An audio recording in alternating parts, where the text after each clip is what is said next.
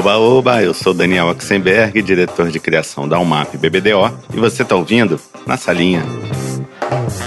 Dessa vez, o papo é com a sócia e ICD da Mischief USA, Bianca Guimarães. Depois de um rápido início no mercado brasileiro, a Bianca praticamente construiu sua carreira em Nova York.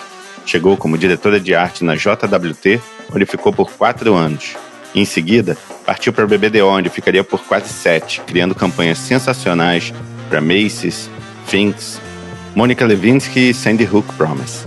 Foi quando, em 2020, ela decidiu aceitar o convite de ajudar a criar uma agência do zero, a Mischief USA, que no seu primeiro ano já foi escolhida como Agency Breakthrough of the Year pela Adweek e no seu segundo ano, agência do ano pela AdAge e segunda agência mais inovadora do ano pela Fast Company.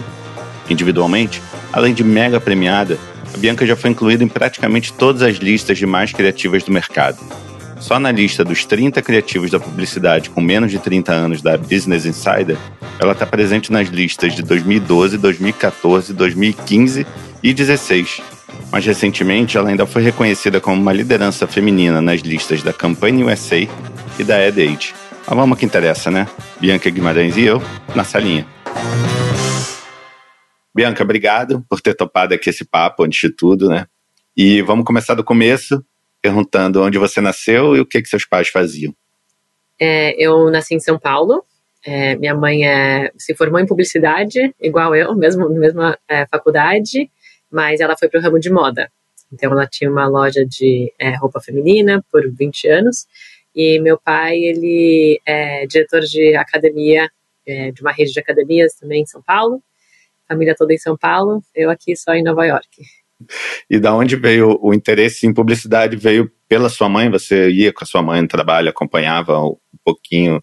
Não, na verdade, minha mãe nunca chegou a exercer a profissão. Ela já ela, assim, se uhum. formou em publicidade, mas ela acabou indo para o ramo de moda, assim mesmo. E, e nunca chegou a trabalhar em agência, nada.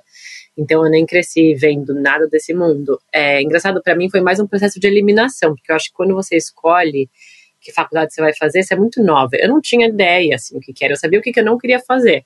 Tipo assim, o óbvio, sabe? Ah, não quero ser médica, não quero ser advogada. Eu sabia que não tinha a ver comigo, que eu já conhecia um pouco mais da profissão e sabia que não era o que eu queria fazer. É, aí sobrou, sobraram algumas. Aí eu falei assim, ah, cinema, comunicação, rádio TV, na época, né? Aí moda também, pela minha mãe. As, as coisas mais assim, mais da área de comunicação mesmo, ou mais criativas, que eu, eu, me identificava mais, mas eu não sabia direito o que, que era. E aí eu lembro de viajar uma vez quando eu era bem pequena e, e ter uma. viajar, viajar para uma casa de um amigo dos meus pais e tinha um, uma das pessoas da casa tava com um iMac, aqueles bem velhos, aqueles que eram, como que é o nome, aquele colorido atrás, assim, que era redondinho na sei, parte de trás. Sei. E eu olhei aquele computador e fiquei, é, eu fiquei tipo assim, nossa, que que, é que, que, que é isso, né? Que que ele faz? Eu fiquei olhando o cara trabalhar. Eu lembro de falar, nossa, ele vai publicitário, e, e lembro de, daquilo ser, nossa, parece ser legal. Mas, quando eu decidi realmente prestar publicidade, eu não sabia muito, assim, o que que era. Foi meio que, ah, vamos aí tentar. E aí deu sorte que na, durante as aulas, durante o curso, eu me identifiquei com o lado é, da criação, e assim, as aulas eram de tudo, não era, era criação, tinha assim, duas vezes por semana, então, mas aí fui me identificando e fui, é, e acabei que eu caí sem querer nisso e, e acabei gostando e me, e me esforçando para conseguir fazer alguma coisa boa. E a entrada no mercado é um momento muito difícil, né, para a maioria das pessoas que está começando. É, você não tem pasta e aí você vai mostrar, vai pedir emprego e as pessoas pedem pasta e você ainda não tem o trabalho pronto e as pessoas querem ver um pouco do, do seu portfólio. Como é que você conseguiu furar essa brecha e entrar no mercado? Não, total. Aliás, eu olho para minha pasta de quando eu consegui um trabalho, eu falei, gente, quem que foi o louco que me contratou? Mas é que assim, também hoje em dia, pelo menos aqui nos Estados Unidos, a galera toda vai para a escola de portfólio, né? Então, você já sai com uma base um pouquinho melhor com portfólio depois, né? É diferente do que no Brasil.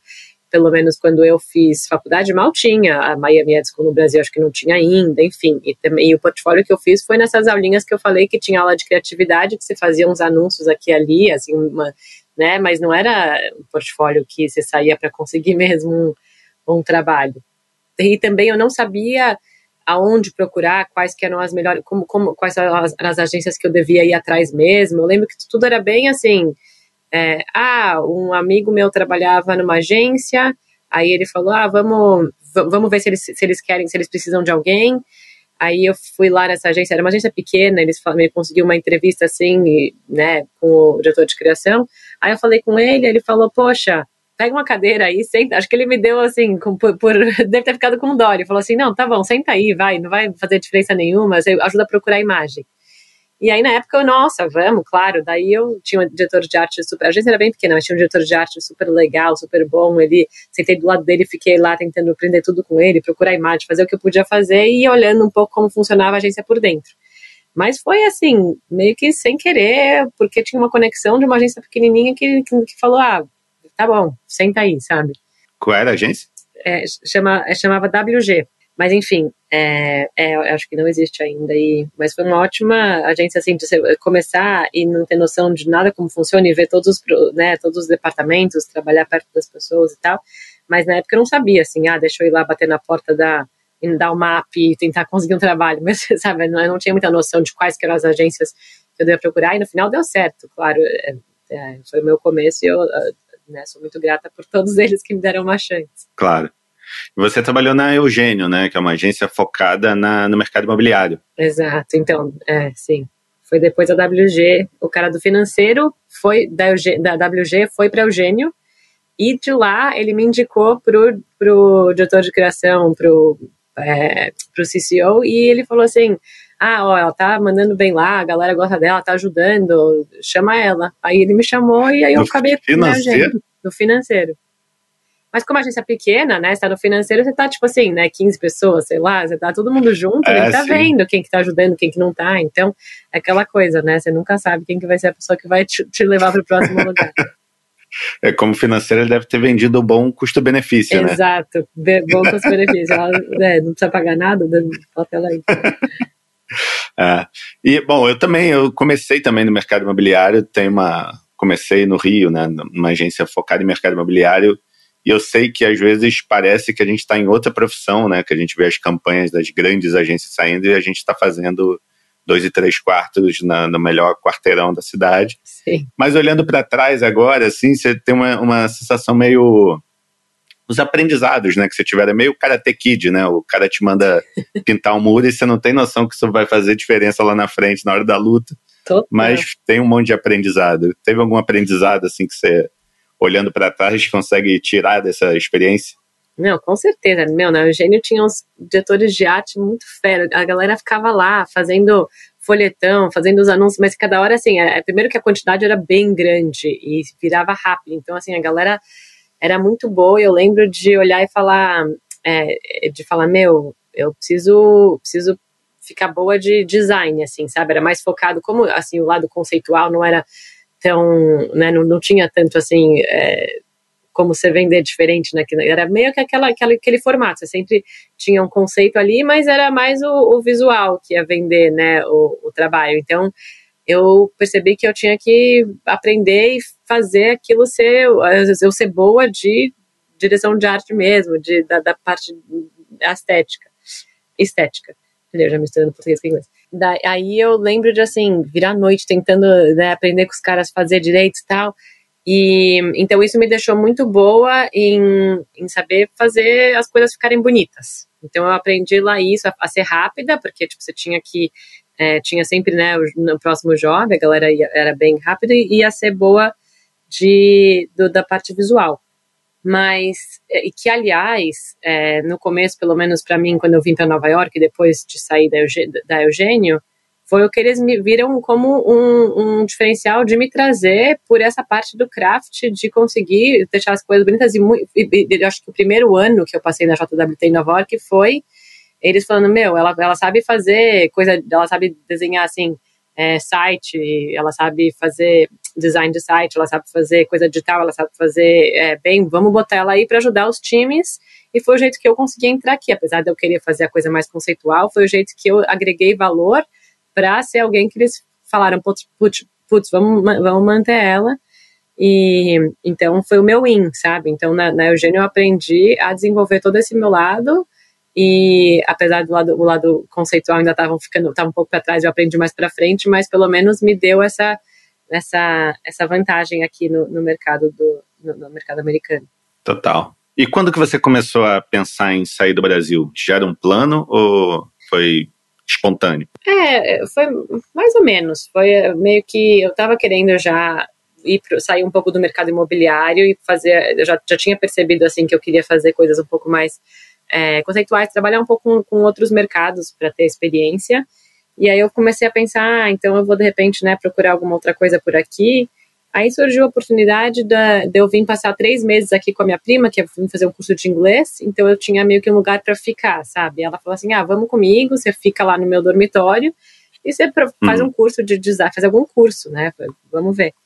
E aí nessas de vamos fazer algum curso, eu tava num, é, eu tava em casa, um amigo do meu irmão falou assim: ah, você tá indo para Nova York, né? Meu padrasto mora lá e trabalha em agência. Aí eu falei, ah, que legal, o que, que ele faz? Ah, ele é simplesmente o, o CFO da JWT. Aí eu, meu, calma, vem cá, vamos conversar. É, olha, eu nunca tinha percebido os caras de, de, de finance de novo, é. né? Aí eu falei, não, calma, deixa eu mandar meu portfólio para ele e tal. Aí eu mandei, ele me passou o contato e eles me falaram assim: ah, de repente vai conhecer alguém da JWT de São Paulo para te conhecer, para falar com você, porque acho que como o cara lá em Nova York tinha uma posição de influência, né? Eles falaram assim: pô, dá para fazer um favor assim para né, a, a, irmã do amigo do meu filho. Aí eles falaram assim: ah, tá, vamos ver se ela com, com, conhece alguém na JWT de São Paulo. E foi aí que eu conheci a André Siqueira. Não sei se você conhece ela. Sei, sei, claro. É, ela foi assim, ela foi quem né, deve, deve ter chegado nela um e-mail tipo, putz, você vai ter que conhecer essa menina que tá aqui, que pro pessoal do, da JWT de Nova York. Aí vou lá eu, mas nossa, ela foi demais. Ela tipo, viu meu portfólio, que também na época era super daí, bastante mercado imobiliário só. E uhum. me deu um monte de dica legal e acho que deve ter passado um feedback assim pro pessoal de lá, né, de Nova York, tipo, ah, de repente ela pode, deve, pode ajudar nessa área de, de design e tal. E aí, é, eu sei que eu vim para Nova York para ficar esses três meses na JWT. Eles me deram uma, também, de novo, uma cadeira, senta aí, toma um computador, vamos ver se, essa, se a gente né, vai ter que fazer o um favor para essa, essa menina. E aí, no final, eu falei, pô, agora eu tenho que pegar esses três meses e provar que eu, que, eu, né, que eles têm que, é, que eu agrego valor e que eles têm que me pegar um visto para eu ficar mesmo. E foi o que aconteceu. Depois de três meses, eles falaram assim, não, o pessoal do, do, do, time, não, calma, como assim você tá indo embora? Não, a gente precisa ficar. Daí, daí já falaram com o RH, todo mundo, e aí me, me, me ofereceram um visto, e aí eu fiquei. Aí eu tô aqui já há 12 anos.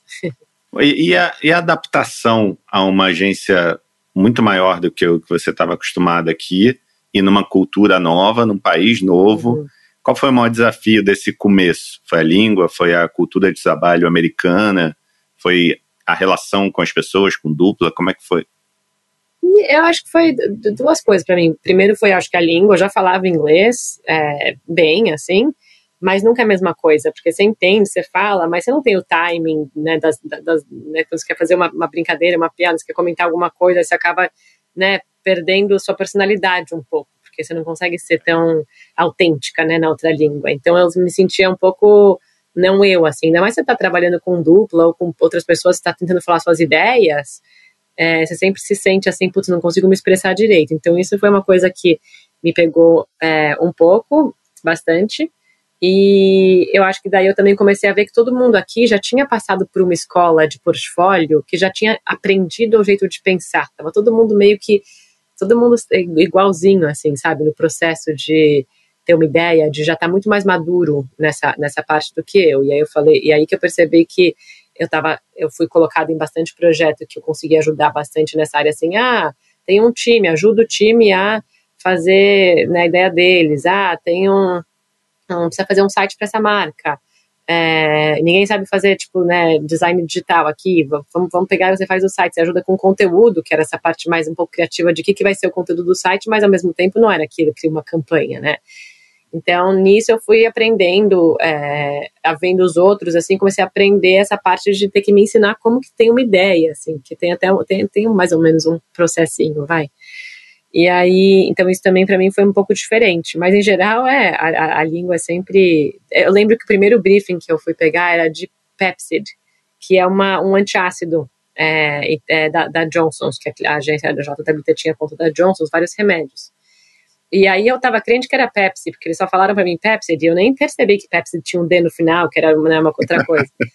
e aí eles ficavam falando de heartburn, que é, né, daí queimação, não sei o que. Eu falei, putz, será que a Pepsi tá com alguma coisa que dá, tá dando queimação? E, e assim, e na minha cabeça continuava aquele negócio assim. Aí no final que eu percebi, assim, vai, tudo bem, daí eu peguei o papel e comecei a ler, entendi que não era o que eu tava pensando, mas assim, várias dessas, sabe? É, a, a, cultura em si acho que era mais difícil, no Brasil era mais puxado, né? Aqui eles eram, são muito mais assim, tudo bem, tem agência em agência, mas é muito mais, você tem tempo de fazer isso, ó, se você não tiver tempo, avisa, ó, se você já ficou tarde, três, duas noites, ó, vamos tirar um pouco de. Então vai mais de você se puxar para fazer mais e para entregar mais do que é pedido de você, do que eu acho que no, no Brasil. Então, nesse sentido, eu, é, não, é, não, não foi muito difícil me adaptar a, ao processo.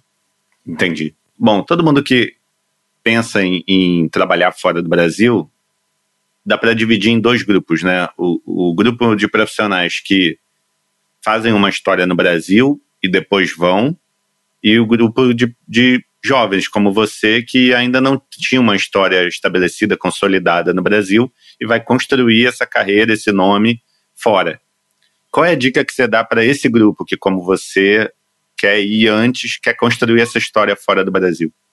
É, o difícil é que, assim, no meu caso, foi aquela coisa. Eu conheci alguém que tinha um, uma influência de falar, vamos dar uma chance para ela. Mas o difícil é que quando você está no começo, você não tem muito um portfólio para provar que eles têm que tipo investir tempo e dinheiro em você, trazer você do Brasil para cá, enquanto tem um monte de gente que está no mesmo nível e que não, não precisa pagar visto, não precisa fazer todo esse trâmite. Então, sempre que me pergunta, pô, como que você conseguiu, como você né, conseguiu ir para Nova York nessa sendo júnior ainda e eu falo, putz, pior é que minha, minha história não ajuda muito a, a galera, mas eu acho que no fim é, é o, é o portfólio, sabe? Sempre vai vindo o portfólio, porque você ter, você ter conexões, tra, trabalha com o pessoal, por exemplo, às vezes através da agência, se você, se você tiver em agências globais, ver se a sua agência, tipo, topa te mandar por um tempo para fora. Eu sei que é difícil, né? Muita gente deve pedir isso na agência, ou a agência não tem nem interesse de fazer isso, mas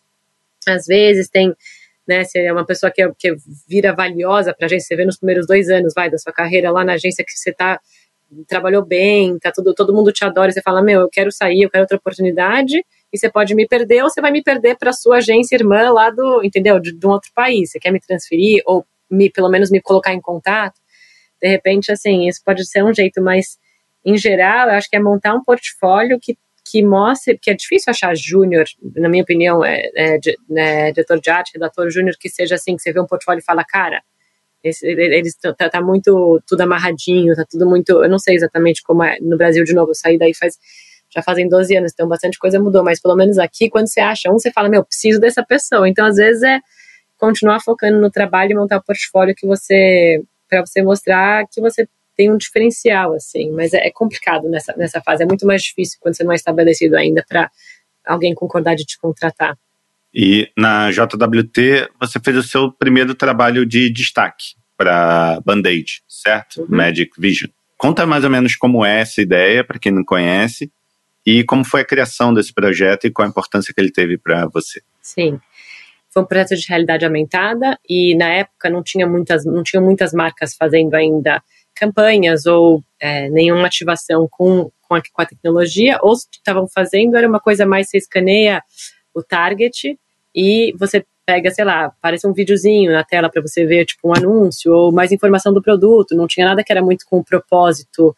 É, e, e, a gente queria fazer uma coisa com isso. Aí o cliente mesmo de Band-Aid veio perguntar para a agência se tinha alguma coisa com realidade aumentada para fazer com eles tal. E aí, na época, é, a diretora de criação da marca, ela era uma, um time de diretora de criação, elas chamaram um diretor de criação, um diretor de criação que era bem é, mais digital, né, que tinha um pouco mais separação nessa, nessa época do digital e o tradicional. Chamaram esse cara que era super, né, é meio que um creative technologist, assim, e ele me chamou, falou, ela, né, sabendo desse lado que eu tinha de saber também de design para digital, eles falaram, bom, vamos fazer a gente é, esse projeto. E aí nisso é, acabou que a gente juntos, juntos, sentando juntos, que foi meio até não, tão tradicional o jeito de fazer, mas juntos a gente começou a pensar é, como, como fazer, que, que o Band-Aid o Band em si podia, podia unlock, né, que tipo de experiência, e eles estavam lançando, acho que o Band-Aid do, dos Muppets na época, tinha algumas opções de marca, a gente pensou, ah, bom, vamos fazer com o dos Muppets, e a gente pensou que, assim, quando as crianças se machucam, é sempre, né, em um lugar que você tá, tipo, está, a gente fala on the go, né, você tá, tipo, no parquinho, no qualquer lugar, assim, você nunca tem necessariamente um jeito bom e super é, rápido de acalmar a criança, é sempre aquela coisa, né, abraça, calma, não sei o quê. E a gente pensou, bom, de repente, quando você usar esse, é, o, o, o aplicativo na hora que, é que o machucado estiver acontecendo, você tem o seu, sempre seu celular com você. Você escaneia o band-aid e é um jeito de distrair a criança do machucado, pra, né, interagindo com os, é, com os personagens que praticamente pulam do band-aid e vêm na sua mão cantar uma música. Enfim, tinha várias experiências que a gente tinha estava pensando na época. Daí eu tive a oportunidade de fazer essa parte mais conceitual junto com eles. Então, assim, apesar deles terem me trazido pelo lado de ah, ela sabe fazer, ela vai saber fazer o aplicativo, que a gente fez tudo in-house, né, gente? Ela vai saber, tipo, design, fazer, né, o, o, cada pixel, o botão tal. Aí a gente, aí eu falei, bom, é minha chance de mostrar para eles que eu também posso contribuir mais que isso e aproveitar e, e, né, enfim, começar a pegar outros projetos que não eram só design, começar, né, ver que pro, mostrar pro pessoal. E aí, assim, desde ir para eles me mandaram sozinha até ir para o escritório da Disney para conhecer os, os caras que fazem os é, a animação dos é, dos Muppets, é, falar sobre a personalidade deles para saber tipo, exatamente o que, que, ele falaria, o que ele não falaria, porque a gente escreveu daí o, o, script. Na verdade, antes até de chegar nessa, nessa fase do projeto, a gente, a realidade aumentada, tipo, do jeito mais tradicional, era assim, você fica segurando o telefone na, onde é o target, né? Então o band-aid é pequenininho, era até difícil de fazer, porque se você mexesse o telefone um pouquinho, a experiência quebrava, não, saía fora. Então a gente no começo queria que o, por exemplo, o Caco, né, Miss Pig ficassem andando no band-aid, desfilando, brincando, contando pra, cantando para você. Só que a gente trouxe é, um monte de criança na agência para fazer um teste quando eles tinham a versão beta do aplicativo. E aí a, a criançada, tipo, punha no band-aid assim que via, né, o Caco, a Miss Pig, eles puxavam o telefone e ficavam animados. E a gente, não, não, não, você não pode se mexer, você tem que parar com a mão aqui. E aí, tipo, a galera olhava, né, eles olhavam pra gente assim, como assim? Não, não tem criança ficar parado, segurando e olhando, olha que legal, é 3D. Daí a gente falou, não, a gente vai ter que adaptar, e assim que o personagem pular do band-aid, ele vai, por exemplo, para um, o Caco via para um, pra um é, balanço que ficava já preso em cima, então você já podia né, mexer a mão e balançar ele e tal, e cada um teve o seu, o seu trajeto. Mas, é, em geral, o que aconteceu com esse projeto foi, foi teve é, muito sucesso dentro da agência e ganhou bastante prêmio, porque era uma das primeiras coisas com realidade aumentada e uma marca fazendo com propósito, assim, tipo, né, para realmente ajudar as crianças a se distraírem de machucados, onde elas estavam sempre, né, onde os pais estavam sempre com o celular e tal. E aí tudo mudou para mim depois desse projeto, que é muito engraçado, porque não devia ser assim, porque tem muita gente que acho que até hoje, gente, pessoas que trabalhavam comigo nessa época, que eram super boas, que não tiveram esse unlock do primeiro projeto que foi super premiado e que estão aí também, sabe, que não, não, não, tem, não tiveram outras oportunidades de carreira depois disso que acabaram não necessariamente crescendo tanto.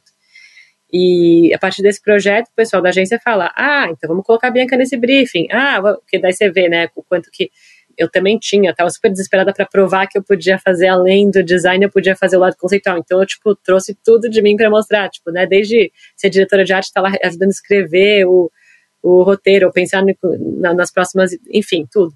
Aí virava, né? Vamos pôr a Bianca nesse briefing, ah, vamos mandar a Bianca para South by Southwest, ah, vamos fazer a Bianca, não sei o quê. E aí começa com, começou, eu comecei a ter mais oportunidades. Claro que vai sempre de você para usar as oportunidades e continuar crescendo, mas tem um pouco esse negócio de, ah, olha, essa pessoa ganhou uma coisa, então ela sabe tudo, vamos colocar ela nas coisas, sabe? É. Você tinha essa levada de é, criativa moderninha, assim, é, ligada à tecnologia ou era uma coisa mais ligada ao design mesmo?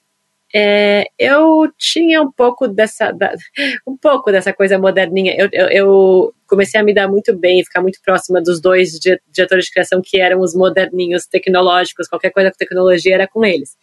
Então eu meio que também estava por dentro, assim, mas não, não essa pessoa que ah, sabe tudo de, sabe, das últimas. Não era assim tanto. Era mais assim, tá? Eu tava por dentro e eu, eu, eles gostavam de mim, então eles sempre me pegavam para os projetos dele, deles, mas não é a pessoa que, assim, vamos falar com a Bianca quando a gente quer resolver alguma coisa que, é, sabe, específica de tecnologia tal. Era mais para esses caras. Um nerd soft.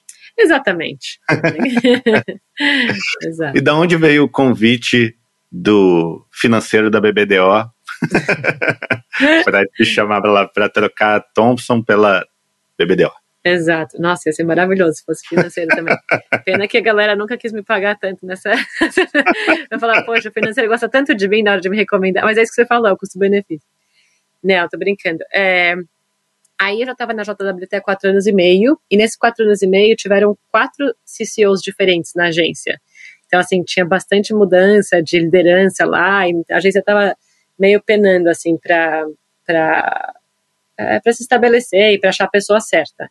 Então, eu já tinha tido bastante oportunidade diferente, que eu, assim, eu já, eu cheguei lá na conta da Johnson's, aí fiz o que eu consegui, assim, de legal na, na, naquela, na, né, por exemplo, essa oportunidade de Band-Aid foi dessa conta, mas em geral eu queria migrar para outras contas e ter oportunidade nas contas mais legais da agência, né, que eram mais populares época. E aí eu consegui, fui trabalhar com todos os diretores de criação executivos que eu queria trabalhar, eu fui meio que, é, né, navegando a politicagem da agência, essa coisa de, né, mudar de conta, trabalhar para outra pessoa. E aí chegou um momento que não era mais, eu, eu vi que não dependia mais de mim de achar uma oportunidade legal lá dentro ou ninguém estava me dando a oportunidade legal. Eu já estava, eu já tinha as oportunidades e nada estava acontecendo assim em geral. Não era eu na, que não estava vendendo minhas ideias, ninguém estava meio que a agência não estava colocando muito trabalho na rua em geral, ou trabalho legal, estava. Enfim, é isso que eu falei, quatro diferentes, quatro CCOs diferentes em quatro anos, é, é a agência estava ainda tentando se restabelecer. E aí eu falei, pô, tá na hora de eu sair. Aí nisso eu comecei a é, entrar em contato com algumas pessoas que, é, de novo, depois que você faz uma coisa legal, né, depois do Band-Aid, aí eu comecei na agência mesmo ter outras oportunidades legais que também tiveram atenção e aí você começa a receber e-mail de recruiters das outras agências querendo te levar. E na época ainda não estava pronta para sair, mas assim que eu falei, ah, agora está na hora de eu sair, eu fui atrás das, das, da, de quem eu achava bacana e é, na, na, no mesmo momento, uma recruiter da, é, que estava trabalhando para a BBDO me, conect, me contactou e eu falei, ah, tá bom, vamos conversar. E aí, quando eu estava entrevistando na BBDO, eu cruzei com um cara que era, era CCO da JWT, ele foi por um tempo, era o Matt McDonald, ele era CCO da JWT junto com outro cara, e ele, ele viu que eu estava interessando na BBDO e falou, ele, tava, ele tinha ido para a BBDO para ser diretor de criação executivo de AT&T, e aí ele me viu entrevistando e falou, a Bianca tá aqui fazendo o quê? Vamos, é, aí falaram, ah, tá entrevistando para uma vaga XY. Ele, não, vamos contratar ela pro meu time. Legal. Aí nisso já aconteceu bem rápido, porque daí ele já me conhecia e tal, deu, ah, vamos para a BBDO, a agência era sempre, uma agência grande, tinha bastante, é, eles estavam sempre colocando trabalho legal na rua, assim, já fazia bastante tempo, às vezes tem umas agências que ficam famosinhas, né, por tipo assim, dois anos, aí depois você nunca mais ouve falar, aí depois fica, e a BBDO era aquela assim, tá, já estava bastante tempo fazendo trabalho legal, eu falei, ah, apesar de ser uma agência grande parecida com a JWT nesse sentido, eu acho que tem bastante coisa para aprender. Eu queria fazer mais. É, eu não tinha tanta experiência com TV, eu, tudo que eu tinha feito de TV, eu, assim, eu tinha experiência de produção, mas eu não gostava tanto da ideia, era coisas que eu não colocava no meu portfólio. Então, meu portfólio tinha muito mais ideias fora de, é, das, das, do mais tradicional. E na BBD eu achei que ia ter uma oportunidade de fazer também um pouco disso, porque eu sempre quis ser uma criativa que nunca assim aquele portfólio que você olhava e falava assim, ah, essa aqui é uma criativa assim, ou essa aqui é esse tipo de criativa. Eu, eu sempre gostei de poder ser mais é, não sei, eclética, eu ia falar well-rounded, aí que as palavras em inglês para mim são bem mais, mais fáceis. E aí eu fui para BBDO e fiquei lá seis anos. É, e entrar numa BBDO de Nova York, imagino que pode ser bem intimidador. Sim. Mesmo vindo de quatro anos na JWT. Uhum, sim. Qual foi a maior diferença que você sentiu da BBDO para a JWT? BBDO parecia a versão adulta da JWT. parecia assim, a JWT era tipo a galera, bastante gente nova, assim, galera mais, todo mundo bem amigo, todo mundo, aquela turma que você tipo sai da agência todo mundo junto, aí vai jantar, uma cultura assim, sabe, boa, é, e, mas também uma galera jovem, e, e, enfim, o trabalho em si não estava não tava bom, e a BBTO era assim, bastante gente um pouco mais velha, assim, com família, já com filhos, que estavam lá para fazer o trabalho e sair para ver a família, sabe assim? Era tipo assim, Sim. vem, olha para baixo, faz o seu trabalho e vai embora. Claro, ainda tenho, eu tenho mil amigos de lá, a gente tem uma turma ótima, e todos, mas, mas era um pouco mais é, pesada na parte de cima. Tinha, tem bastante diretor de criação, bastante, sabe? Aí, claro, tem sempre os júniores e os interns, que eles, os, os, os estagiários que eles né, pegam todo ano e tal. Mas, em geral, tem muita gente boa que tá. Tanto é que, assim, você ser diretor de criação na BBDO, daqui de Nova York, não, não significa que você está comandando times necessariamente, porque tem tanto diretor de criação que não tem conta suficiente para todo mundo tocar. Então, assim, era essa, essa, essa, pegada um pouco menos, a, a, cultura mesmo, né? Era the work, the work, the work. É, tipo, é tudo sobre o trabalho. Que também, na época, foi super. É, eu achei é, ótimo e para mim não, não, não me fez falta ter, tipo, assim, não ser só, não, não ser só sobre é, a galera legal trabalhando junto e a frustração era mais, tipo, uma galera super boa que você queria correr atrás e tentar ser, ser igual ou ficar amigo, sabe? Uhum. E normalmente a primeira validação que a gente recebe quando chega numa agência é interna, da própria galera uhum. da agência. Né? Você lembra qual foi o primeiro trabalho que você emplacou que fez você chamar a atenção das pessoas ali ao, ao redor de você? Lembro. É, eu lembro que, então, como eu fui contratada para conta de AT&T, o Matt McDonald, ele, era, ele é esse editor de criação executivo, que, aliás, hoje, há pouco tempo atrás, foi promovido para ser CCO da BBDO de Nova York. Hoje em dia ele é CCO. Legal. Mas, enfim, ele estava tocando a AT&T na época e ele tinha uma outra conta que era Autism Speaks. É, ele tinha uma conexão com essa, essa é, ONG que ajudava pessoas com autismo e fazia trabalho nessa, nessa área e ele tinha uma conexão pessoal, então quando ele começou a tocar AT&T, também deram para ele essa conta, que era uma conta pro bono da agência, e eles queriam fazer um projeto, e aí o Matt, era, era, eu tinha acabado de chegar, ele falou, ah, vamos colocar a Bianca nesse projeto com o dupla dela. Aí, que é um dupla que, aliás, eles me contrataram, é, esse dupla estava precisando de uma, de uma editora de arte, então por isso quando o Matt me falou, me viu na agência, falou, vamos colocar ela no meu time com esse cara. Uhum. E aí eu comecei a trabalhar com esse cara, eles colocaram, foi meu primeiro projeto, esse projeto de, de Autism Speaks, e o que eles precisavam era, eles estavam praticamente pegando é, o DNA de várias famílias com autismo, tipo, que tinham pessoas com autismo, e sequenciando o DNA, né, porque a DNA é uma sequência de letras, sequenciando para ver é, o que, que, tinha em comum ou para estudar o DNA. Só que ele estava pegando todas, eles estavam pegando toda essa informação e colocando na, na nuvem para cientistas do mundo inteiro poderem ter acesso, explorar e tal. E o que eles queriam só era um nome para o programa e um manifesto. Era tipo assim, era uma coisa meio assim, meio, meio simples, era mais um nome e um manifesto. Entendi. E a gente falou, meu, não, vamos pegar esse negócio e fazer uma coisa muito maior do que tem que ser. Vamos dar um nome, mas vamos fazer uma, uma ativação para gerar fundos para eles poderem é, conseguir fazer, fazer a sequência do DNA de mais famílias e colocar todo o projeto em prática e vamos tentar vender mais do que eles estão pedindo. E aí nisso a gente teve enfim, apresentou um monte de ideia e, e, acabou chegando nessa ideia de que chama que chamava missing e missing era era era, um, era assim, sem, sem os is da palavra missing uhum. é, eram as letras dos DNAs que estavam missing a sequência enfim tinha todo um, um, um, porquê do, do projeto mas em geral o que a gente descobriu foi que quando você tirava foto microscópica de DNA era, era, é, é, parecia tipo uma obra de arte assim então a gente começou a fazer o projeto todo baseado nessa identidade visual e aí junto com isso fez uma experiência interativa que você mesmo podia, tipo, ver o microscópio, ver a arte de DNA no microscópio, a gente fez um filme, a gente fez, é, acho que era mais de 10 mil posters diferentes de imagens, de fragmentos de DNA autista no microscópio é, e virou pôster.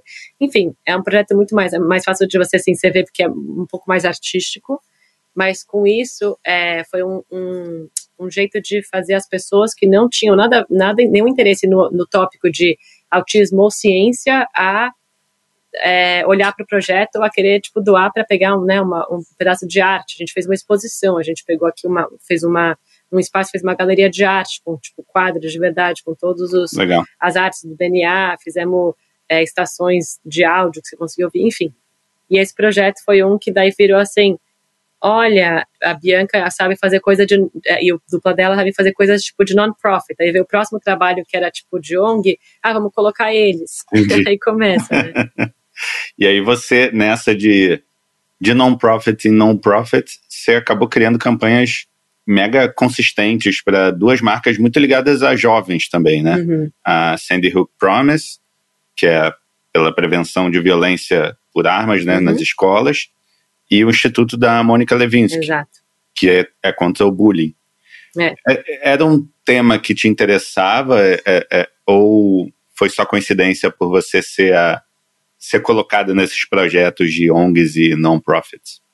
É, para falar a verdade, foi mais a coincidência de eu ser, de, de, de, de me interessar e estar tá fazendo um bom trabalho. Eu já tinha até tido alguma, alguns outros non-profits antes desses dois que aí virou, ah, vamos colocar a Bianca mas sempre o que aconteceu foi, por exemplo, com o autismo também, eu não tinha nenhuma conexão, não tinha, assim, sabe, eu sabia um pouco, claro, mas não não tinha conexão. E quando eu comecei a trabalhar com isso, daí vira aquela coisa que parece que vira parte de você, sabe? Até hoje eu, tipo, faço doações ou tenho conexão com o cliente ainda, enfim.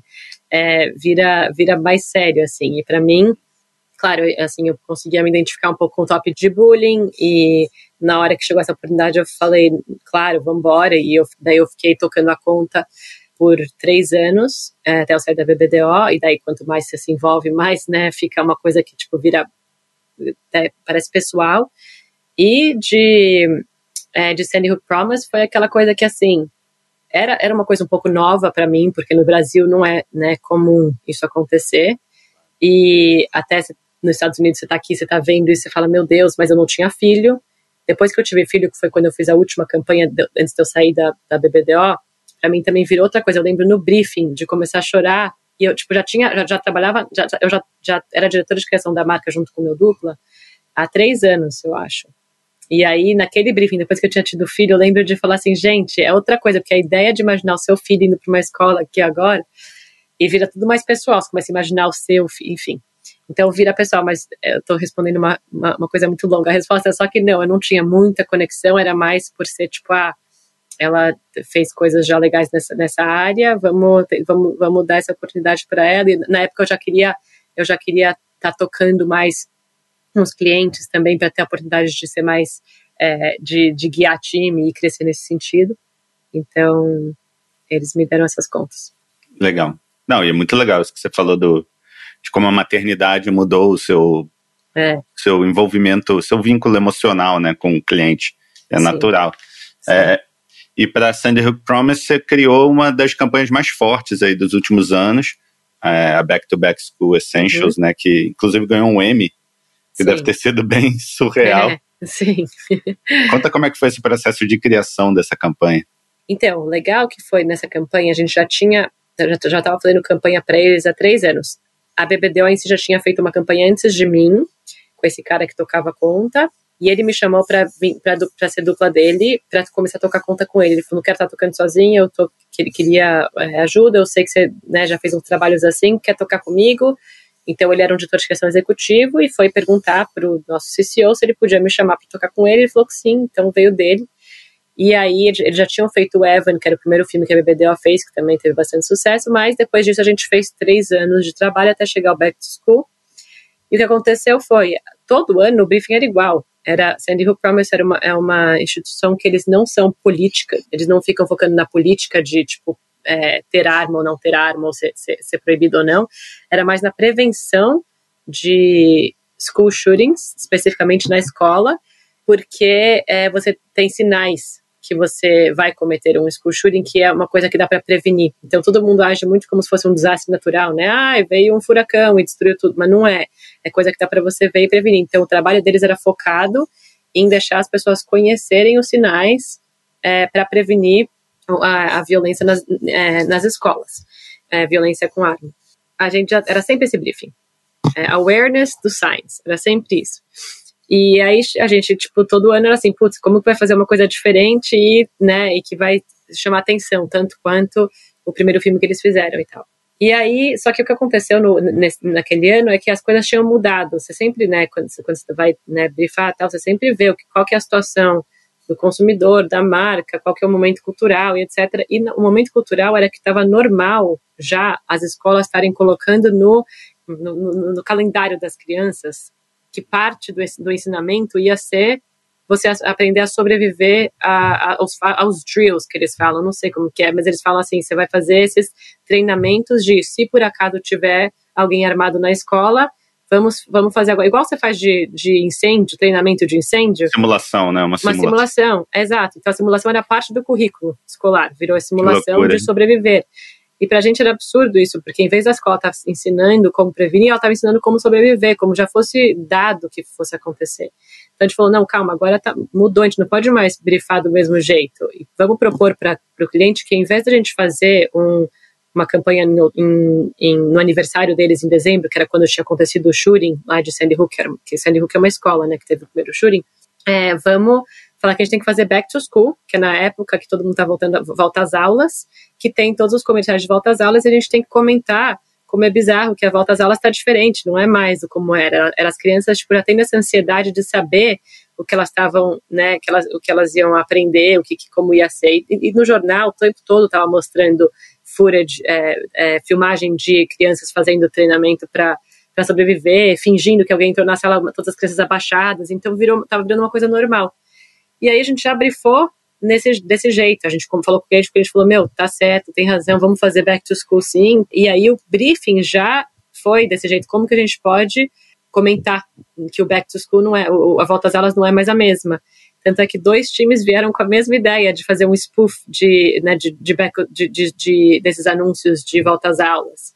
Porque, nesse caso, eu, sou muito fã de estratégia, né? Nesse caso, tipo, a estratégia é, era a resposta ah. do, do briefing. Bom, e para Mônica Levinsky, você também tem duas campanhas que eu adoro, uhum. o Define My Name, onde as pessoas Sim. assumem os apelidos, né, com é. que sofriam bullying na, na infância, e o mais recente de The Epidemic, que Sim. faz um paralelo entre uma epidemia de uma doença muito próxima do que a gente acabou de passar Exatamente. e o cyberbullying. Sim. Então, nessas duas campanhas, o, o PR e o apoio de celebridade, né, o endorsement, uhum. para a mensagem ganhar força é fundamental. Em que momento que o PR entra nesses projetos e qual foi o maior desafio de colocar eles de pé do tamanho que eles saíram? Sim. Nesse caso, o PR foi bem envolvido porque é a mesma PR dos dois projetos. Ela uhum. tinha, aliás, a PR do projeto de Sandy Hook que veio falar com a gente, olha, Mônica, eu estou trabalhando com a Mônica, ela quer fazer uma coisa, eu vou sugerir a BBDO. Foi, tinha conexões diferentes ali também, mas eu acho que foi parte por ela. Então, é a mesma, mesma companhia de PR. E nesse caso, é, ela até participou da Mônica, ela servia até mais como uma como é, é, é, o nome dela é mais uma figura assim, tipo, a, a, marca é ela mesma, ela até participava das reuniões que a gente apresentava ideia, a Mônica sempre pedia a opinião dela, mas a gente sempre trabalhou muito próximo com o PR também. A gente às vezes tem clientes que a gente mostra a ideia para o PR antes, que, antes do cliente, para todo. Quando, quando, a gente vai com uma visão unida, a agência e o PR, para já falar para o cliente, tipo, ó, oh, a gente juntos acha que essa ideia é a ideia certa para ir, vem com mais força. Então a gente, ainda mais ainda do que ter o PR, né, falando, ah, eu não acho que essa ideia é tão boa, tipo, né? Então a gente sempre tenta alinhar. E nesse caso, eu acho que tanto as, as duas marcas é, eram os, os experts no, no, negócio, né? Então, assim, mais do que você pensa assim, ah, poxa, não tem. É, foi, foram coisas muito ousadas que eles fizeram e colocaram é, campanhas que são é, bold, né? Mas eles são, na verdade, os, os, os, que, os que passaram por tudo isso e que são as pessoas que têm propriedade para falar. Então, acho que, no fim, é, vindo deles e com expertise deles e, e, e, tendo essa, esse embasamento foi também o que dava ao PR esse, essa permissão de ir nesse lugar um pouco mais, é, enfim, real, porque a gente né, teve até a, a própria cliente do Sandy Hook falava, eu, a gente falou, todo mundo, eu sei que vai ter um monte de gente que vai falar, meu, como ousa você colocar esse tipo de, de imagem é, para minha criança ver e ficar com medo, não sei o quê, e tipo, vai ter um monte de, de é, pai que vai achar ruim. Mas a verdade é que as, as crianças já estão passando por isso, já estão vendo isso, já estão sentindo isso. Os pais que estão, tipo, sabe, não, não querendo ver. E, eu acredito sim que é isso que, tem, que, que é preciso para a gente é, mudar alguma coisa e tal. Então, o PR sempre é, apoiou e deu guidance, tal, ele ajudou a gente quando a gente sempre fez planos assim, tá, quando as pessoas falarem isso, o que vai ser a nossa resposta, o que, que a gente não vai responder, o que a gente responde, sempre trabalhando próximo, porque são coisas que a gente quer sempre de forma responsável, né, tá, tá, tá tendo certeza que a gente não tá causando nenhum problema, né, e mesmo a Mônica, ela, todos os, os as campanhas dela, ela mostra para, acho que são cinco, seis ONGs diferentes de bullying, para ter certeza que a gente não está fazendo nada que seja triggering, né? Que a gente fala uhum. que, que triggering que seja que vai despertar qualquer tipo de, de, de sentimento negativo em alguém que estiver passando por, por bullying. Entendi. E teve algum desafio nessas campanhas em colocar elas de pé? O, o, o da Epidemic e o do Define My Name? Ah, sim. Sim, porque, como eu falei, assim, a gente está lidando com a, a, marca é a Mônica, né? A pessoa, é ela. Então, é, antes da gente apresentar a Epidemic, a gente apresentou duas rodadas de campanha. A segunda rodada ela comprou uma ideia que já estava em produção e ela quis parar e achou que não, não era mais a ideia certa e é, né, todo mundo junto, tipo, tentando resolver. E aí, assim, ah, para dar tempo para lançar em outubro, temos que ter uma ideia em três dias para conseguir aprovar, ainda conseguir fazer. Assim, essa correria normal de tipo, morreu a ideia, não é assim, né? Tinha bastante, porque ela como marca é uma, né, é, enfim, é, é, é, a vida dela. Claro. Então, é, tinha bastante coaching, bastante todo mundo junto, é, mostrando também para as outras, outras é, ONGs o trabalho, ter certeza que tudo é responsável, enfim.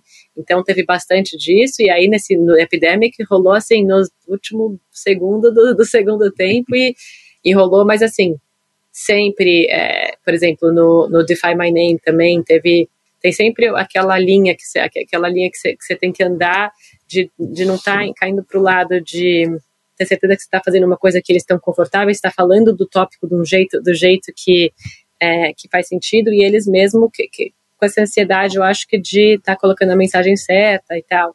Então, é, o processo inteiro tem esses push and pulls, né? A gente puxando de um lado um pouquinho, eles puxando do outro lado um pouquinho, a gente se encontrando no meio, mas no final, para assim, dar o resultado certo. Mas em, em The Epidemic teve, tecnologicamente falando, tipo, teve, assim, eu lembro que no, começou a acontecer, a, a campanha lançou, aí todo mundo começou a, tipo, interagir com o negócio, aí começou as, mens as mensagens de texto começaram a ser flagradas como spam.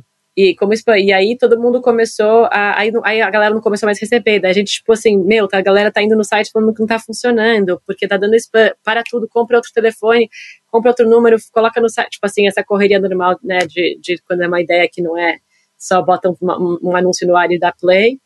É, e do, do Defy My Name de colocar o nome no, no Twitter, não, te, assim, não teve tanto isso. Teve, o que a gente ficou impressionado é quanta gente que já começou a trocar o nome e, assim, um volume enorme de, de participação e tal. Mas nesse em si, eu acho que a Mônica falou: vou, vou colocar o meu nome, vou trocar, vou, vou e vou assumir isso, e ela estava certa disso. Que legal. É. Bom, e aí na BBDO, você foi sendo promovida a cargos de liderança, né? Uhum. Foi tranquilo se adaptar a esses cargos, a essa nova responsabilidade? Veio naturalmente?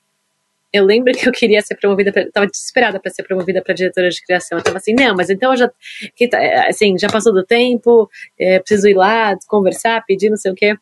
E eu estava muito ansiosa. Isso foi logo antes de fazer não sei se foi logo antes, mas foi antes de fazer Sandy Hook e, e, e, e, alguns da Mônica. Foi antes de fazer o Epidemic, mas não os outros. Mas enfim.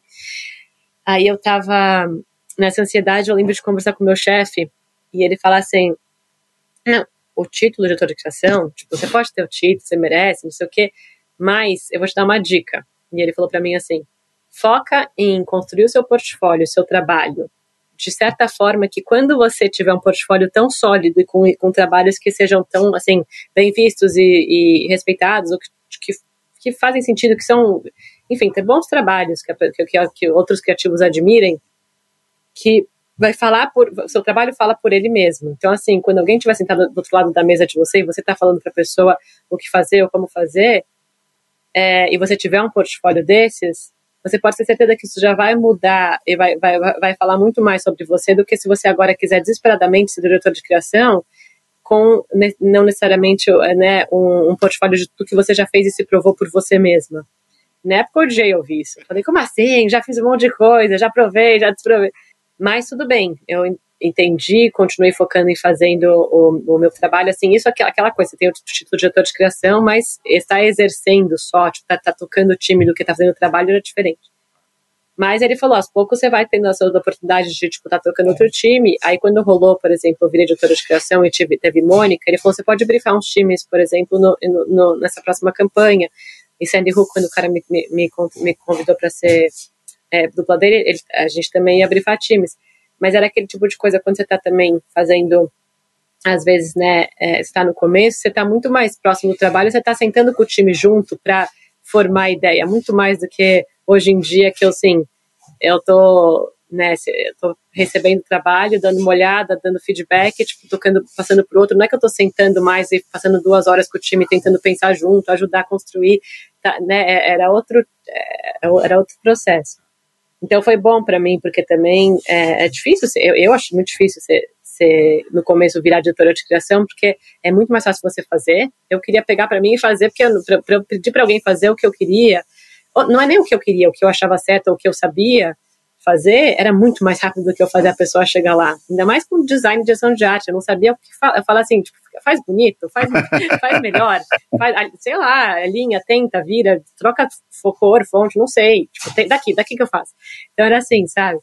E conceitualmente também, era tipo assim, era muito difícil é, achar exatamente o que falar do que, tipo, ah, mas isso é, é, muito familiar, ah, já vi isso antes, ah, isso não é tão legal, isso não vai ganhar prêmio, isso não vai fazer diferença, isso não é, tipo, né, você falar só isso na direção de criação, é, precisa vai. aprender exatamente o que, que você vai olhar ali, que mesmo que não esteja nada que faça sentido ainda, que você pegue um pedaço daquilo ali e fale, ó, oh, foca nisso, ou, ah, vai fazer isso melhor. Então, no começo é, ah, e, e, é interessante, e ainda eles te dão as pessoas mais júniores, né? Porque eles não vão promover você para direção de criação e te dar um time, tipo, foda, porque o time vai falar, você tá brincando, né? Então eles te dão as pessoas que menos sabem fazer as coisas. Você tá lá menos, mais, menos sabendo falar para eles fazerem, eles menos sabendo fazer.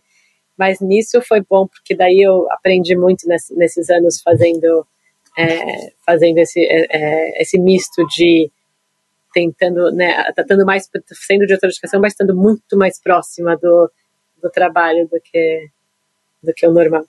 É.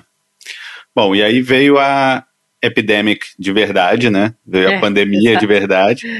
E exato. como se não bastasse as incertezas do mundo, você resolve sair do quentinho ali da BBDO é. para abrir uma agência nova ao lado do, do Greg Ham, a Mischief. Sim. O que, que te uhum. atraiu? O que, que te deu essa coragem a ponto de você topar se jogar no, no, no escuro, assim, para abrir uma agência nova? com o Greg que estava numa situação completamente diferente da sua, né? Ele foi Sim. desligado e você não, você Sim. comprou essa, uhum. essa ideia e se jogou. Sim. É, quando o Greg foi mandado embora da BBDO, a gente, todo mundo falou, meu, como assim? Porque o Greg era aquele cara que, assim, ele estava sempre, é, estava lá já, sei lá, mais de 12 anos, não lembro exatamente quantos, e seis anos, eu acho que já fazia ou mais, oito anos que ele era é, CCO. E ele era, sempre foi aquele cara que você sentava com ele rapidinho e sempre ele sabia exatamente o que, que tipo, que pedaço da ideia estava certo, estava errado, como que acrescentar, como que build na ideia, como que você né, acrescenta para a ideia ser um pouco melhor, ou como te, onde te direcionar, ele sempre foi muito rápido e tal. Então quando ele saiu, todo mundo falou, mas como assim? O cara, tipo, é, é, é meio, é uma coisa que ninguém, ninguém nunca imaginou que ia acontecer. Aí eu já fiquei desanimada, né? Porque eu falei, putz, mas ele era o cara que eu tinha aqui que eu tava, eu olhava para ele como assim, putz, era, né, eu quero aprender mais com ele, quero é, eu, eu, eu tenho, tenho onde, eu, enfim, eu, eu, tenho, eu tenho alguém para eu, pra eu, pra eu me espelhar e tal. Uhum. É, claro, tinha, tem ainda o David, que é o CCO global, mas é outro, é outro, é outro tipo de papel, né?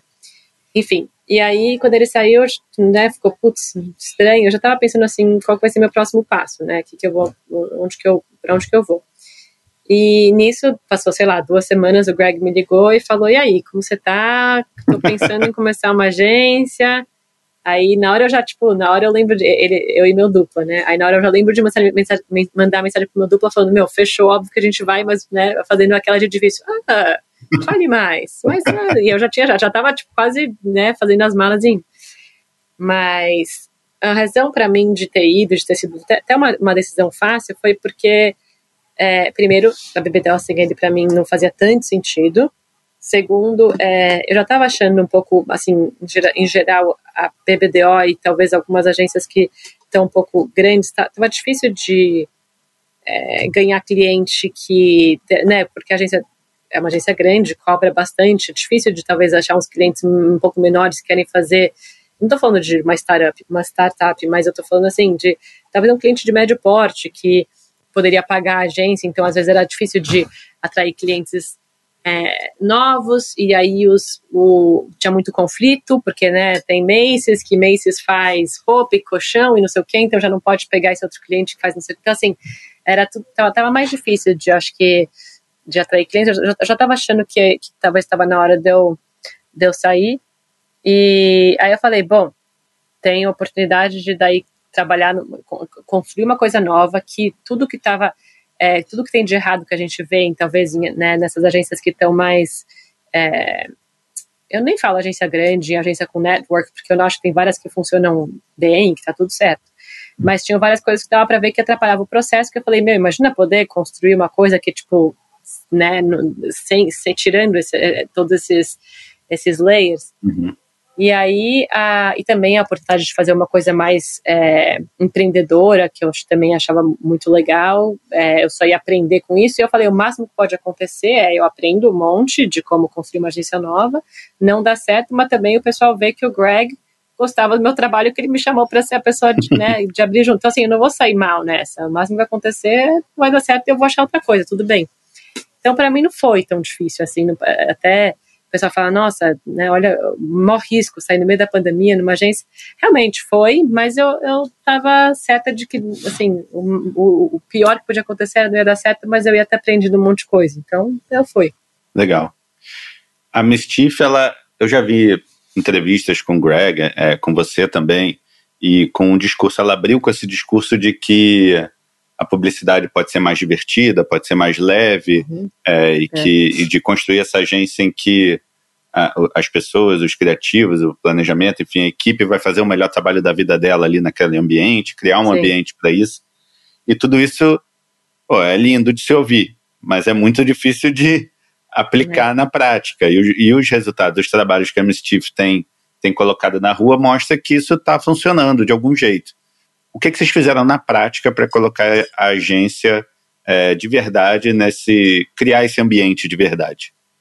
Oh, eu acho que é muito assim, você achar as pessoas de cada departamento que realmente acreditam nisso e, e vão ter essa confiança. Você ter, tipo, uma presidente e duas é, chefes do atendimento, assim, duas é, diretoras de atendimento que realmente acreditam no produto que a gente está fazendo, que elas realmente acham que é o caminho certo e que é, a voz delas, claro, de to, todos os departamentos é ouvida, eu não estou nem dizendo que assim é é um atendimento que quer tipo vender o que a gente quer fazer, mas em geral que realmente tem essa visão e, e, e consegue entender que não há benefícios em fazer sete reuniões antes de apresentar uma ideia para todo mundo, tipo, querer mostrar o quanto é inteligente, mudar um pouquinho e, e, e ter medo do cliente falar isso e aquilo, e acima de tudo, não ir para a reunião com o cliente como se você estivesse indo para a guerra, porque para mim sempre foi assim.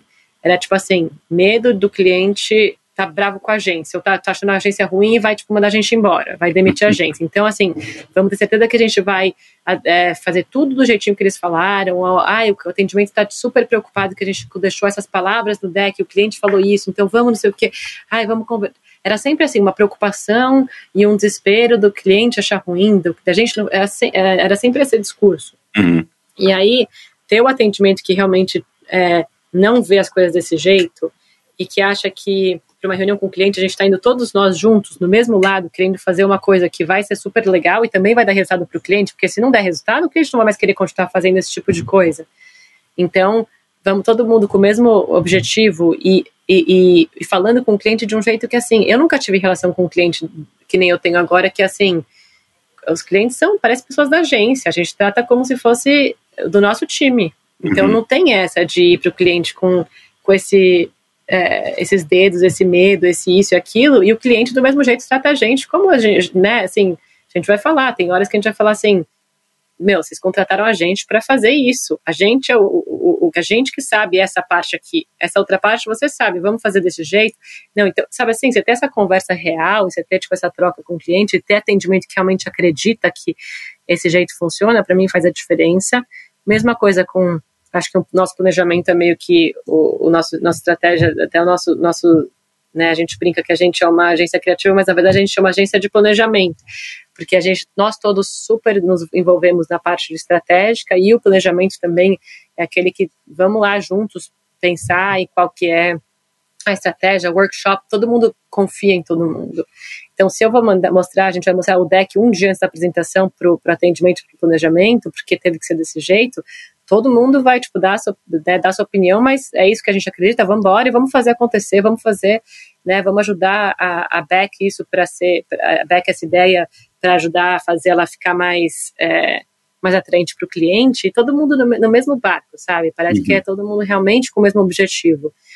E então não tem esses red tapes, essas coisas que na, nas agências maiores tem essa politicagem por trás, esses 30 reuniões que todo mundo muda tudo e muda de ideia. A gente é meio decidido. Você, tipo, decidiu uma coisa, você não vai muito voltar atrás. Tipo, você decide, vambora, fez, passa pro próximo, sabe? Uhum. Então acho que tá todo mundo ficou na mesma sincronia. Não sei, eu não sei explicar, não é que tem um segredo, mas todo mundo concordou que esse é o jeito e, e, deu a mão e acredita mesmo, e aí é, e é isso, a gente só se ajuda e vai para frente, e é fácil, é legal, tipo, não tem, a gente não, não fica overthinking, e ah, eu falei uma coisa, mas agora não acho mais essa coisa, então vamos voltar pro briefing, tipo, não tem isso, sabe? Uhum. Bom, em pouquinho tempo a Mischief já chamou a atenção do mercado mundial, e eu queria saber de você quais são as campanhas que você considera aqueles cartões de visita, assim, da agência.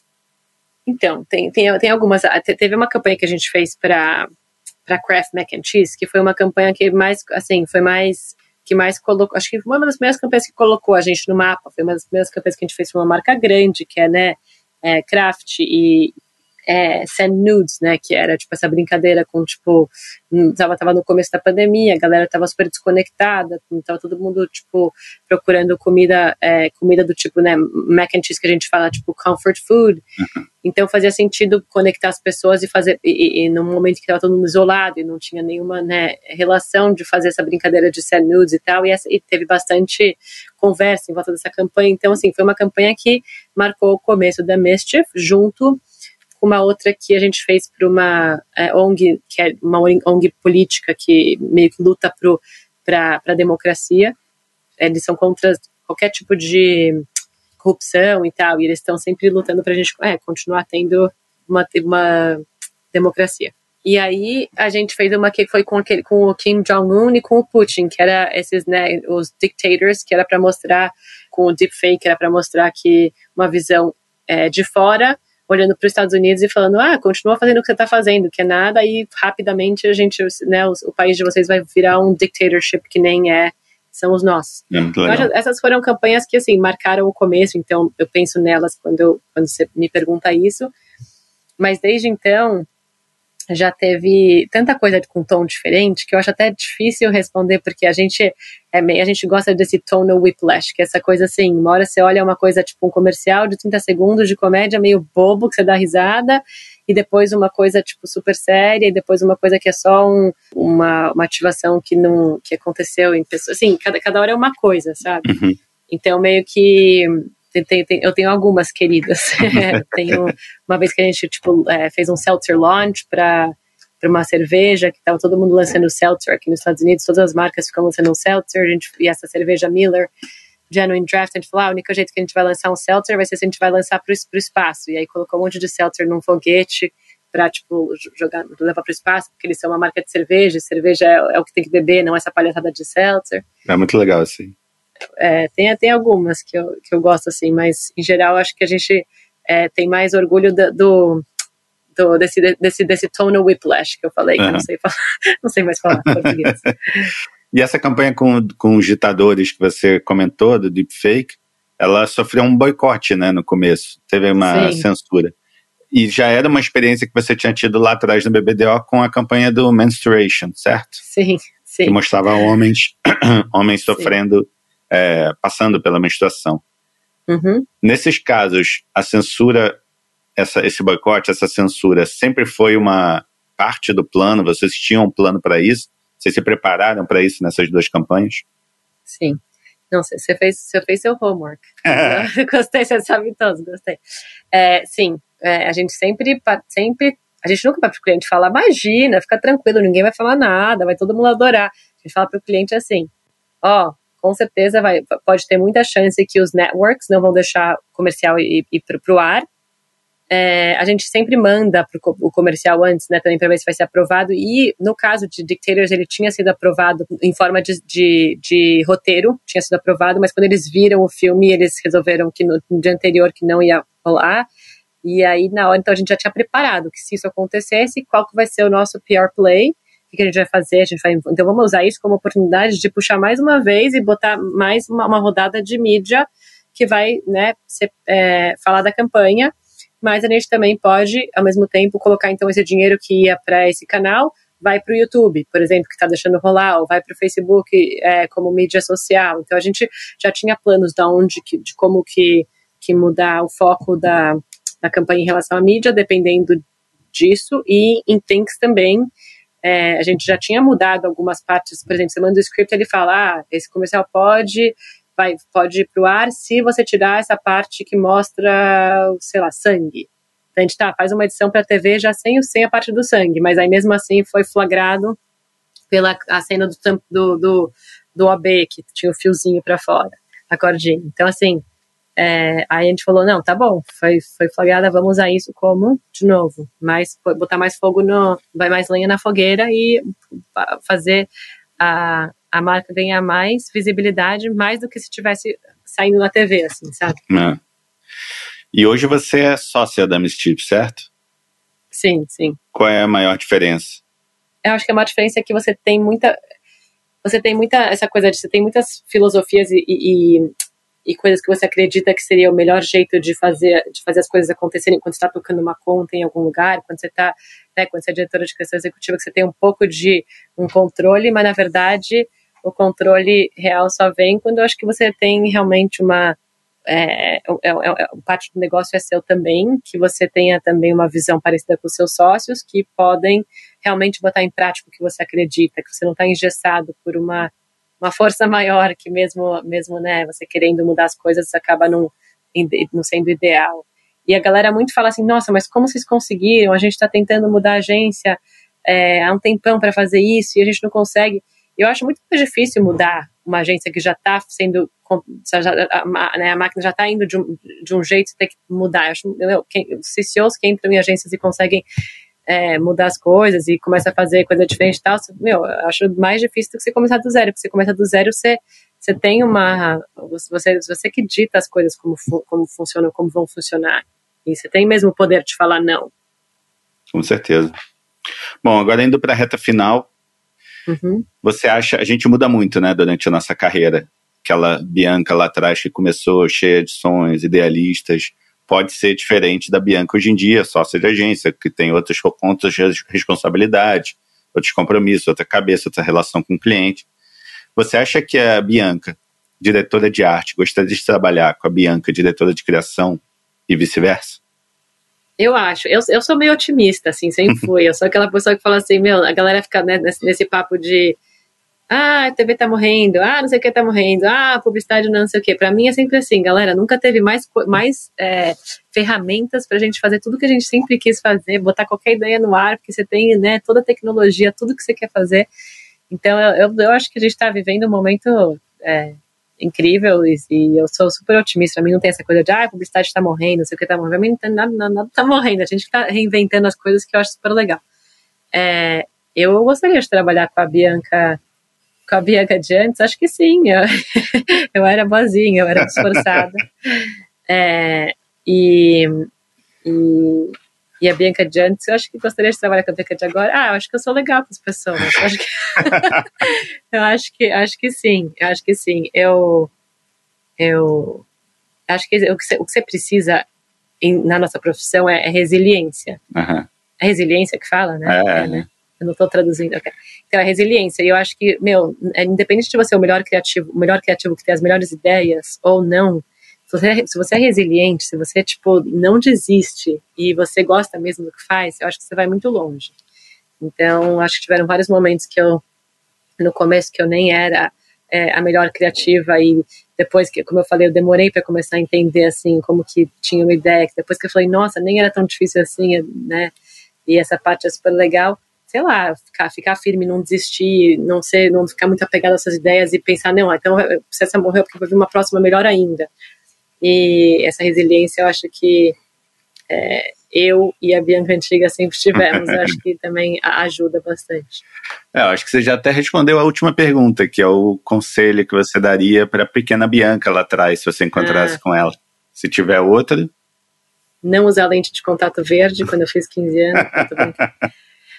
eu acho que no, fim, assim, eu eu, eu, eu, eu cheguei onde eu cheguei, eu, eu gosto da minha profissão, gosto de onde eu tô, então tudo deu certo. Mas eu acho que a Bianca de lá de trás podia saber um pouco mais assim. Eu, eu fui bem devagarzinho, assim, eu não sabia direito como navegar as coisas, eu demorei para me colocar muito, me, me, me expor, sabe, ir atrás de outros diretores de criação para fazer outros trabalhos, mandar ideia proativa, tentar, sabe, mas enfim, deu certo e eu acabei tendo visibilidade e, e, e e conseguir fazer projetos legais, mas aquela coisa, eu sempre falo, né, como tem as outras pessoas que eu vejo que eram talentosas e talvez não emplacaram tantos projetos, vai atrás do, das pessoas que você vê que estão fazendo coisas que você gosta, é, não tente, não sabe, não, não, eu via como um bicho de sete cabeças, sabe, ir atrás de, eu ficava bem no meu canto, esperando meio que as coisas é, acontecer, tentando fazer o máximo, o melhor que eu podia no meu trabalho do dia a dia, mas eu acho que se alguém tivesse me dado umas dicas ali atrás de